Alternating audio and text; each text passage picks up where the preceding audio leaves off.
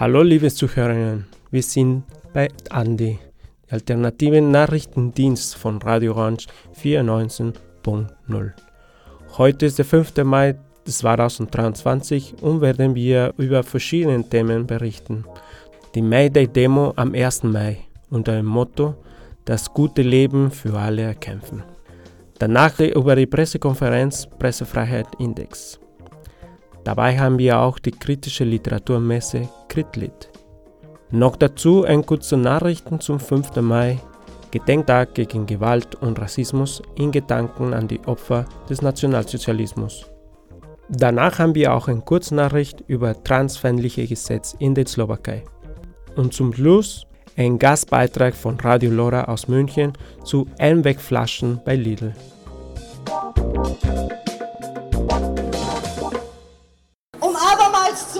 Betonen, jeder Angriff auf Geflüchtete ist ein Angriff auf die Arbeiterinnenklasse. Wir treten kommende Woche am 3. und am 4. Mai das erste Mal seit langem in unserem Bereich in Streik. Wir müssen es klar benennen. Klimakrise ist Klassenkampf. Am Montag war der 1. Mai, der Tag der Arbeit. Seinen Ursprung hat der Maifeiertag in der Haymarket-Affäre von 1886. Seither rufen am 1. Mai vielerlei Organisationen zu Demonstrationen und Versammlungen auf. Thema jener Demonstrationen ist zumeist der Arbeiterinnenkampf. Zu den Top-Themen gehören dabei Streiks, der Kampf gegen unfaire Arbeitsverhältnisse und Aufrufe zu weiteren Kundgebungen. Auch in Wien fanden mehrere Kundgebungen statt, organisiert durch Parteien wie der SPÖ und Links, aber auch ganz allgemein durch NGOs und politisch interessierte Gruppen. Zu den größten Versammlungen gehörte die Mayday-Kundgebung, welche am Naschmarkt startete und laut Angaben auf Social Media zwischen 3000 und 5000 Teilnehmerinnen zählte. Es folgen nun einige Ausschnitte aus den Reden. Auch wir sehen das Potenzial in der Organisierung der Arbeiterinnenklasse. Tag für Tag mit eigenen Augen. Aber während heute Wahlgewinne gefeiert werden, die auf thematischer Ausgrenzung beruhen, stehen wir heute hier abermals, um zu skandieren, ohne uns werdet ihr nicht gewinnen. Dabei profitieren jedoch nicht wir, wie sich in der derzeitigen Krise noch einmal deutlich zeigt. Unsere Gasheizungen in der Mietwohnung, die Angewiesenheit auf das Auto im abgelegenen Dorf. All das sind System Symptome eines Systems, in dem es uns gezielt verunmöglicht wird, ein klimafreundliches Leben zu führen.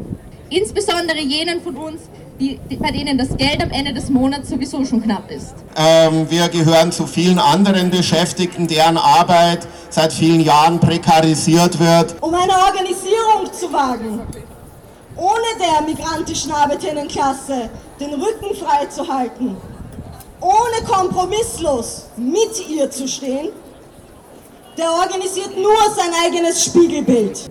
Dabei haben wir auch die Eigentumsfrage gestellt. Wenn die EU plant, Verträge über Wasserstofflieferungen mit den Regierungen Nordafrikas abzuschließen, dann ist es genauso wenig im Interesse der Bevölkerung vor Ort, wie wenn die OMV in Rumänien die Gasreserven im Schwarzen Meer anzapft. Um der österreichischen Linken einzuprügeln, dass die Arbeiterinnenklasse migrantisch ist. Organisiert wurde sie durch mehrere autonome linke Gruppen. Die Forderung ein gutes Leben für alle. Dabei traten verschiedene Gruppen als RednerInnen auf. Dazu gehörten unter anderem die KS for Lilly, das Riders Collective, aber auch andere. Unter der Aufschrift Erdogan Burn in Hell fand ebenso ein Bannerdrop auf Höhe der Gumpendorfer Straße statt. Den Schluss für die lautstarke Demo bildete der Auer-Welsbach-Park. Nur gemeinsam können wir uns dem kapitalistischen System entgegenstellen. Und nur gemeinsam können wir diesen Kampf auch gewinnen. Danke. Dieser Beitrag wurde gestaltet von Kirby Kolditz. Ja, ich möchte einen kurzen Einblick geben, wie es um die Pressefreiheit weltweit steht. Äh, kurz schlecht. Seit 30 Jahren gilt der 3. Mai als internationaler Tag der Pressefreiheit. Dabei wird jährlich sowohl auf Verletzungen der Pressefreiheit, aber auch auf die generelle Bedeutung einer freien Presse für die Demokratie aufmerksam gemacht. Passend zu diesem Tag veröffentlichte der Verein Reporter ohne Grenzen Österreich den neuen Pressefreiheitsindex für 2023. Österreich liegt dieses Jahr auf Platz 29. Das ist zwar zwei Plätze höher als im Vorjahr, die Punktzahl blieb aber fast unverändert. Dementsprechend kritisch bewertet Fritz Hausjell, Präsident von Reporter ohne Grenzen, das Ergebnis. Die Gesamtbilanz ist nicht ermutigend. Wir haben uns auf einem schlechten Platz verfestigt. Die Medienpolitik hat äh, ihre Aufgaben nicht geleistet, die notwendig gewesen wären, um a die deutlich verschlechterten Rahmenbedingungen wieder in eine bessere Richtung zu bringen und vor allem auch äh, Dinge äh, zu unterlassen seitens der Regierung, äh, die die Pressefreiheit negativ äh, tangieren. Auch wenn Platz 29 von 180 zunächst nicht nach einem extrem schlechten Ergebnis klingt, ist eine derartig niedrige Platzierung für ein Land wie Österreich besorgniserregend. Wir selber, Österreich, liegen nicht im guten Bereich, das schon seit einigen Jahren, äh, sondern wir liegen im zufriedenstellenden Bereich. So heißt diese Kategorie. Damit erscheint Österreich als gelber Fleck auf der Weltkarte und ist vom grünen Ende des Rankings weit entfernt. In den grünen Bereich sollte eigentlich eine liberale Demokratie, äh, wie ich hoffe, dass Österreich äh, sich selber versteht, äh, auch wieder hinkommen, was äh, die Verhältnisse im Bereich der Pressefreiheit anbelangt. Aber von dort sind wir derzeit weit entfernt. Platz 29 äh, drückt das aus. Der grüne Bereich sind die Plätze 1 bis 8 zurzeit. Die Gründe für das schlechte Abschneiden Österreichs sind vielschichtig. Neben geleakten Chatnachrichten, die auf viel zu nahe Verhältnisse zwischen einigen PolitikerInnen und JournalistInnen hinweisen, fallen auch Faktoren wie eine geringe Medienvielfalt und die Probleme für die Finanzierung von journalistischer Arbeit. Zudem kritisiert Julia Hernböck von Reporter ohne Grenzen auch die fehlende Initiative seitens der Politik, die Pressefreiheit besser zu schützen. Wie eigentlich jetzt jedes Jahr äh, wiederholt, äh, sind wir das einzige EU-Land ohne Informationsfreiheitsgesetz. Und zwar wurde schon von der Regierung vor zehn Jahren versprochen, dass dieses Gesetz jetzt kommen wird. Dann wurde vor zwei Jahren oder mehr als zwei Jahren ein Entwurf vorgelegt. Und da liegt das Ganze noch. Und ja, das würde wahnsinnig viel verändern im Paradigma, nämlich dass grundsätzlich das Recht auf Informationen bei Bürgerinnen und Bürgern liegt. Ähm, und umgekehrt eigentlich begründet werden muss von staatlicher Seite, warum Information nicht herausgegeben wird. Auch was EU-weite Bemühungen zur Steigerung der Pressefreiheit betrifft, hängt Österreich hinterher. Das Thema Schutz für Whistleblower war letztes Jahr auch ein großes, weil Österreich da säumig war, eine EU-Rechtlinie rechtzeitig zu etablieren. Inzwischen wurde mit über einem Jahr Verzögerung am 1. Februar das sogenannte Hinweisgeberschutzgesetz ähm, verabschiedet. Es ist deswegen auch noch nicht ins Ranking eingeflossen, dass das jetzt verabschiedet wurde, weil es eben in diesem Jahr erst passiert ist. Inhaltlich gibt es da auch Unklarheiten bei der Anwendung. Also welche Tippgeber sind denn tatsächlich bei welchen Delikten geschützt? Ähm, vor Kündigungen, vor Sanktionen durch den Arbeitgeber, ähm, vor Lohnentgang etc. Also zum Beispiel Betrug ist nicht dabei, was Transparency International stark kritisiert. Und Deutschland hat ja einen wesentlich weitreichenden äh, Entwurf vorgelegt, der eigentlich unser Ziel sein sollte. Ein anderer Kritikpunkt an dem vorliegenden Gesetz ist, dass es eben nur für Unternehmen gilt, die mehr als 50 Mitarbeiterinnen und Mitarbeiter haben, was eigentlich 90 Prozent aller Unternehmen in Österreich somit ausschließt. Das heißt, jeder, der in einem kleinen und Mittelunternehmen tätig ist, hat diesen Schutz weiterhin nicht, wenn er Missstände in seiner eigenen Firma aufdecken möchte oder ähm, Missstände melden möchte. Auch Erhard Stackel kritisiert nicht nur fehlende Bereitschaft, sondern die generelle Einstellung gegenüber der Implementierung neuer Richtlinien. Die Europäische Union hat ja vor ein paar Monaten hier eine Initiative ergriffen für ein äh, sogenanntes Gesetz nach europäischem Recht, die European Media Freedom Act. Da soll gemeinsam geregelt werden für alle EU-Mitglieder äh, Verbot Journalisten auszuspionieren, Transparenz bei den Eigentumsverhältnissen, kein Eingriff der Eigentümer in die redaktionelle Gestaltung und so weiter, bis hin zu einem europäischen Medienrat. Widerstand gegen diese Initiative kommt hauptsächlich von vier Ländern. Wenig überraschend von Polen und von Ungarn. Und die beiden anderen, die hier Widerstand leisten, sind Deutschland und Österreich von allen EU-Mitgliedstaaten. Während die europäischen Länder im Schnitt die besten Arbeitsbedingungen für JournalistInnen bieten, sieht die weltweite Perspektive weiterhin dunkel aus. Laut Corinna Milborn liegt dies unter anderem an aktuellen Konflikten wie dem Russland-Ukraine-Krieg 70 Prozent der Länder weltweit haben eine problematische oder sehr, sehr ernste Lage. Nur 30 Prozent haben eine halbwegs okaye Lage der Pressefreiheit. Und die Lage ist sehr, sehr volatil aus verschiedenen Faktoren. Das sind erstens autoritäre Regime, die auf dem Vormarsch sind. Zweitens Kriege und drittens Desinformation, das ein ganz großes Thema ist. Das erste autoritäre Regime, da stechen, stechen natürlich die hervor, über die wir viel erfahren haben, auch im letzten Jahr, nämlich Russland und Iran. In Russland sind die letzten Reste von Pressefreiheit quasi beseitigt worden mit Beginn des Krieges. Es ist dort jetzt mit 15 Jahren Haft bedroht, falsche Informationen über die Streitkräfte. Und wie wir wissen, äh, zählt äh, schon das Wort Krieg zu diesen Falschinformationen äh, zu verbreiten. Es haben deswegen tausend, über tausend Medienschaffende das Land verlassen seit Beginn des Krieges. Und die, die noch dort sind, stehen unter dem dauernden, unter der dauernden Gefahr, als ausländische Agenten angeklagt zu werden. Das macht auch nicht vor ausländischen Korrespondenten halt, wie man an der Verhaftung eines amerikanischen Korrespondenten gesehen hat. Ähm, aber Russland ist nicht nur in Russland gegen die Pressefreiheit tätig, sondern das wirkt weit darüber hinaus. In Belarus, in Weißrussland hat sich die, äh, die Situation weiter verschlechtert und ebenso in den ehemaligen Sowjetrepubliken, wo Russland starken Einfluss hat, rundherum, Kasachstan, Kirgisistan und so weiter, dort ist überall die Pressefreiheit sehr, sehr stark unter Druck. Trotzdem gibt es aber weltweit auch Länder, in denen sich die Pressefreiheit verbessert hat. Neben Ländern wie den Niederlanden oder Irland, welches mittlerweile auf Platz 2 der Rangliste steht, gibt es auch einige im Verhältnis positive Überraschungen. Ein Land, das sich verbessert hat, das ist Katar.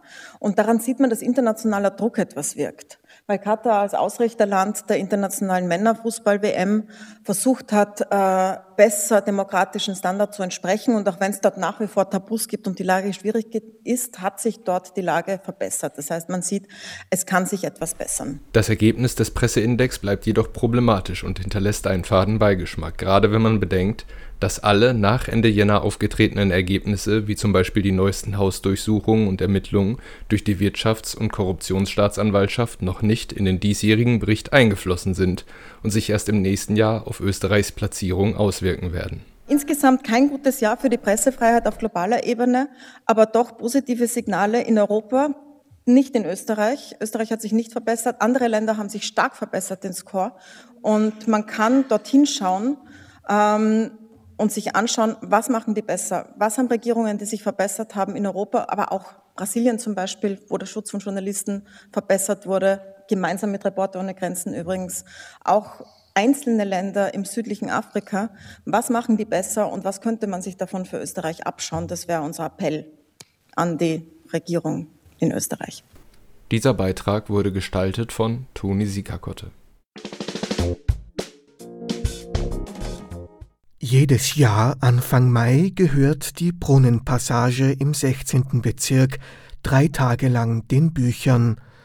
AutorInnen, Verlage und LeserInnen abseits der kommerziellen Schlager kommen dieses Jahr von 5. bis 7. Mai bei den kritischen Literaturtagen zusammen. Nach der Eröffnungsveranstaltung gestern Abend läuft heute bereits der erste der drei Tage mit breitem Programm. Organisiert wird die kleine Buchmesse von Uli Fuchs. Die kritischen Literaturtage sind eine linke Buchmesse äh, mit Lesungen, Präsentationen, Diskussionen, alles bei freiem Eintritt. Äh, in der Brunnenpassage seit vielen Jahren, vorher waren wir im ÖGB. Man kann sich über aktuelle Neuerscheinungen informieren, stöbern, schmökern. Man kann äh, mit den Leuten ganz auf Augenhöhe, mit den Verlagsmenschen und mit den Autoren und Autorinnen einfach ganz gemütlich plaudern. Und das ist das Besondere eben hier. Die Brunnenpassage bietet da wirklich eine ausgesprochen entspannte und angenehme Atmosphäre ähm, für alle Leute, die gerne eben mit Schrift und Sprache und äh, Nachdenken irgendwie zu tun haben. Auch für jüngere Besucherinnen gibt es Programm. Wie schon in den letzten Jahren gibt es eine eigene Kinderbuchausstellung mit Lesungen. Wir haben auch immer eine Kinderbuchausstellung dabei äh, mit einer Vorleseecke, damit auch Menschen, die äh, Kinderbetreuungsverpflichtungen haben, auch äh, dabei sein können und nicht ausgeschlossen sind. Also es sollte eigentlich in, im gesamten Kulturbereich schon eine Selbstverständlichkeit sein, dass Kinder auch einen Platz haben und selbstverständlich mitmachen können. Also auf das sind wir auch ein bisschen stolz, muss ich aber auch sagen. Das Programm der kritischen Literaturtage umfasst von Belletristik über politische Theorie und Widerstandsgeschichte ein breites Spektrum an Genres. Immer dabei ist das Streben nach einer besseren Welt für alle die ähm, ursprünglich ähm, politische Theorielastigkeit, das was, was mal war. Ähm, jetzt ist es eine zunehmende Ausgewogenheit der Genres, also habe ich wirklich sehr darauf geachtet immer, auch äh, Geschlechterverhältnis, Altersverhältnis, also ich habe immer geschaut, dass für alle was dabei ist und dass alle gut repräsentiert sind, alle Zugänge zur Literatur.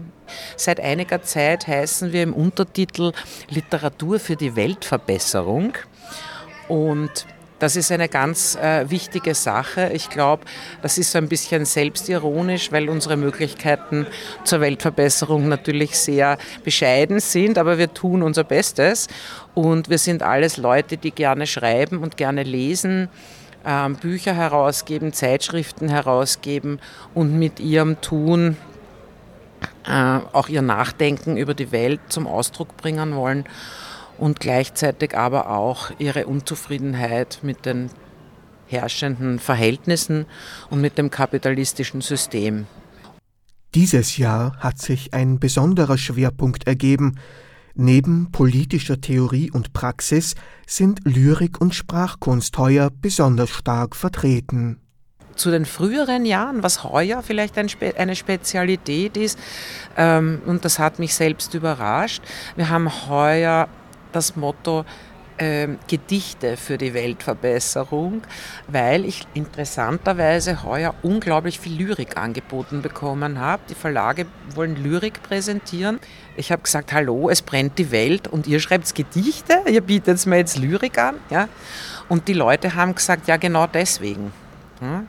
Also das sind sehr politische Inhalte, halt in einer speziellen Form. Ja, also es sind jetzt nicht irgendwelche Pamphlete und Kampfschriften und Manifeste, sondern äh, künstlerische, lyrische Formen äh, und auch kleine Formate. Das ist die, die nächste Neuheit gegenüber früher, die mich auch überrascht hat, aber gleichzeitig auch sehr erfreut. Ähm, wir haben heuer sehr viele neu gegründete Literaturzeitschriften dabei, die ähm, also ich glaube, auch der Corona-Zeit das geschuldet ist, dass die Leute halt auch kleine Formen alleine geschrieben haben, sich dann mit anderen Leuten zusammengetan haben, die auch kleine Formen schreiben oder so Textsorten produzieren. Und im Endeffekt haben wir dann, ähm, also haben sich so kleine Kollektive jetzt neu gebildet. Die kritischen Literaturtage finden noch bis übermorgen, den 7. Mai, in der Brunnenpassage am Brunnenmarkt statt. Heute, Freitag, gibt es noch bis zum Abend Programm. Samstag und Sonntag ist die Buchmesse von 12 bis 17 Uhr geöffnet. Das komplette Programm an Buchvorstellungen, Lesungen und Diskussionen ist online verfügbar unter www krilit.wordpress.com. Dieser Beitrag wurde gestaltet von Stefan Resch. Heute, vor 78 Jahren, am 5. Mai 1945, wurde das Konzentrationslager Mauthausen in Oberösterreich von der US Army befreit. 1997 wurde dieser Tag vom Nationalrat als Tag gegen Gewalt und Rassismus ausgerufen. Man gedenkt den schätzungsweise 100.000 Opfern, die in Mauthausen ermordet wurden. Dazu findet am 7. Mai eine Gedenksfeier am Gelände des Konzentrationslagers statt. Neben dem Internationalen Gedenkstag des Holocausts am 27. Jänner nimmt Österreich den 5. Mai als den Tag für die Opfer des Nationalsozialismus hinzu. Damit möchte man ein eindeutiges Statement setzen. Für nicht alle Österreicherinnen und Österreicher war lange Zeit klar, dass auch Österreich Mitschuld am Holocaust und den Taten des Nationalsozialismus trägt. Viele Jahre wurde Österreich als sogenanntes erstes Opfer des Nationalsozialismus betitelt. Erst als der Bundeskanzler Franinsky in seiner Rede 1993 die Opferthese ablehnte und die Mitschuld Österreichs beim Holocaust eingestand, wurde ein Umdenken eingeleitet. Der heutige Tag mahnt, die nationalsozialistische Gewaltherrschaft nicht zu wiederholen. Er trägt zur Sensibilisierung des Themas bei und ruft zur Wachsamkeit gegenüber intoleranten und rassistischen Aussagen und Taten aufgrund von ethnischen und oder religiösen Zugehörigkeiten auf. Um ein Nie wieder zu garantieren, wird der Gedenkstag besonders in Schulen von Schülerinnen und Schülern gefeiert. Der Nationalrat trifft jährlich an diesem Tag zusammen, um innerhalb einer Sondersitzung den Opfern zu gedenken. Auch das Mauthausen-Komitee Österreich organisiert seit mehreren Jahrzehnten jedes Jahr eine Gedenks- und Befreiungsfeier. Seit neuestens besitzt die KZ-Gedenkstätte Mauthausen auch eine Webpage, wo neben Unterrichtsmaterial und Angebot für eine Vor- und Nachbereitung eines KZ-Besuches auch Zeitzeuginnenberichte zu finden sind. Für heute, 5. Mai 2023, hat Amnesty International eine Kundgebung vor der slowakischen Botschaft in Wien angekündigt. Die Slowakei steht derzeit im Fokus internationaler Aufmerksamkeit. Im März wurde in der Nationalversammlung ein international kritisierter Gesetzesentwurf in die zweite Lesung gebracht. Er sieht vor, dass anhand der äußeren Geschlechtsmerkmale ein biologisches Geschlecht festgelegt wird. Vier Ziffern in der Geburtsnummer eines Säuglings sollen darüber Auskunft geben. Sämtliche Identifikationsvorgänge und die Sozialversicherung sind in der Slowakei an die Geburtsnummer gebunden. Künftig würde sie, sollte das Gesetz beschlossen werden, eine biologische Zuordnung ermöglichen. Amnesty International kritisiert, dass durch den Gesetzesentwurf Transgender, nicht-binäre und intersexuelle Menschen angegriffen werden. Denn bei fast 2% der Menschen entsprechen die äußeren Geschlechtsmerkmale nicht dem biologischen Geschlecht. Eine Reihe von Faktoren bestimmen das biologische Geschlecht. Neben den Chromosomen sind das Hormone, Hormonrezeptoren, innere und äußere Geschlechtsorgane. 1,7% der Menschen werden außerdem mit atypischen Chromosomen geboren so dass äußere Merkmale nicht dem biologischen Geschlecht entsprechen. Sollte der Gesetzesvorschlag angenommen werden, wäre das ein deutlicher Rückschritt in der Gesetzgebung der Slowakei. In einer groß angelegten Werbekampagne wirbt Lidl in Deutschland für seine Einwegflaschen. In einer Studie, die Lidl bei IFOI, dem Institut für Energie- und Umweltforschung in Heidelberg, in Auftrag gegeben hat, wurde etwas überraschend eine sehr positive Ökobilanz dieser Einwegflaschen von Lidl festgestellt. Barbara Metz von der Deutschen Umwelthilfe spricht mit David Westphal von Radio Lora in München über das irreführende Forschungsdesign und ihre Kritik an der Werbekampagne von Lidl. Lidl verkauft nach wie vor ausschließlich Einwegplastikflaschen. Und äh, diese Einwegplastikflaschen werden jetzt damit beworben, dass sie anscheinend besonders ökologisch sein sollen und auch im Vergleich zum Mehrweg. Und wir haben tatsächlich ein großes Problem mit dieser Darstellung, ähm, weil man da in diesen Studien, die Lidl anfertigen hat lassen, Äpfel mit Birnen vergleicht. Das heißt, das System, was Lidl da aufgebaut hat, ist ein sehr, sehr spezielles System und sie haben diese brandaktuellen Daten verglichen mit Daten aus dem Mehrwegbereich, die bis zu zehn Jahre alt sind. Und äh, das sind auch Durchschnittsdaten. Insofern ist es schwierig, da Schlussfolgerungen wirklich rauszuziehen und zu behaupten, dass Einwegplastikflaschen irgendwie besser seien als Mehrweggetränkeverpackungen. Sie werben mit einer 100% recycelten Plastikflasche. Und da habe ich mich schon gefragt, kann das überhaupt funktionieren? Dieser angebliche Kreislauf, der in dieser Werbung dargestellt wird, also dass ich eine Flasche reingebe und dann kommt eine neue Flasche raus, das ist ja letztendlich die Quintessenz, das funktioniert so nicht. Also man hat bei jedem Recyclingprozess Materialverluste. Das heißt, eine 100% Recyclingflasche funktioniert nur dann, wenn ich eben dann wieder Recyclingmaterial zukaufe. Ähm, das können Sie nicht aus dem eigenen Kreislauf generieren, weil irgendwann haben Sie kein Material mehr. Von daher auch da ähm, finden wir, ist es eine sehr irreführende Darstellung, wenn von diesem 100% Kreislauf gesprochen wird, den es so nicht gibt. Und tatsächlich ist es auch so, dass in der Regel der durchschnittliche Einsatz von Recyclingmaterial bei eben Einweg ähm, Plastikflaschen ungefähr 40 Prozent beträgt. Und ähm, aus dieser Logik heraus ist es gar nicht möglich, alles mit 100 Prozent ähm, Recyclingmaterial herzustellen, weil eben diese Materialverluste mit da sind. Ist das auch Teil der Studie gewesen? Genau, das haben die auch natürlich mit untersucht, dass es eben diesen Recyclingvorgang gibt und dass da 100 Prozent Rezyklate eingesetzt werden. Das findet natürlich auch Eingang in diese Daten, die zum Vergleich herangezogen werden. Also bei der Ökobilanz betrachtet man ja alle möglichen Faktoren und das ist auch einer davon.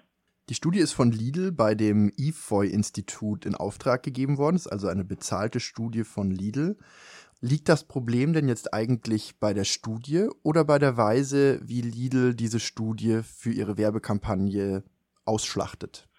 Es gibt verschiedene Probleme. Auf der einen Seite natürlich die Daten, die in dieser Studie miteinander verglichen werden, also ganz brandaktuelle neue Daten für die Einwegflasche mit veralteten Daten äh, und Durchschnittswerten für die Mehrwegflasche. Das ist natürlich ein Problem, das wir auch kritisiert haben. Und auf der anderen Seite äh, suggeriert wie Lidl mit dieser massiven Werbung, und dafür haben sie auch sehr tief in die Tasche gegriffen und sich daher ja auch eingekauft, damit dass Einwegplastikflaschen ökologisch vorteilhafter sind als die Mehrwegverpackungen. Und das kann aus diesen Ergebnissen der Studie überhaupt nicht abgeleitet werden. Das sagt im Übrigen auch das IFO-Institut, also diejenigen, die die Studie erstellt haben, dass man aus äh, diesen Ergebnissen eben diesen Rückschluss nicht ziehen kann. Der Eindruck entsteht aber natürlich ein Stück weit, auch vielleicht, wenn es nicht explizit so gesagt wird, aber dieser Eindruck entsteht und das fügt den Mehrweg, dem, dem ökologischen Mehrwegsystem einen riesengroßen Schaden zu weil die Aufmerksamkeit von dem Mehrwegsystem auf das Einwegsystem gezogen wird. Das Mehrwegsystem macht in der Regel nicht so groß Werbung.